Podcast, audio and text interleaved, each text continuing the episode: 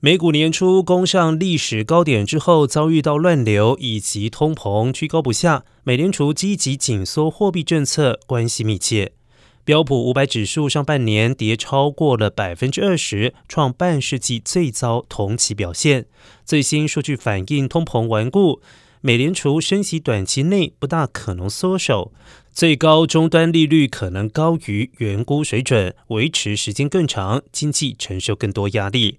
美联储官员预定二十到二十一号集会，最新通膨数据公布之后，美联储连三次例会决议升息三码，已经成为定局。越来越多投资人认为，美联储可能一口气升息四码，也就是一个百分点。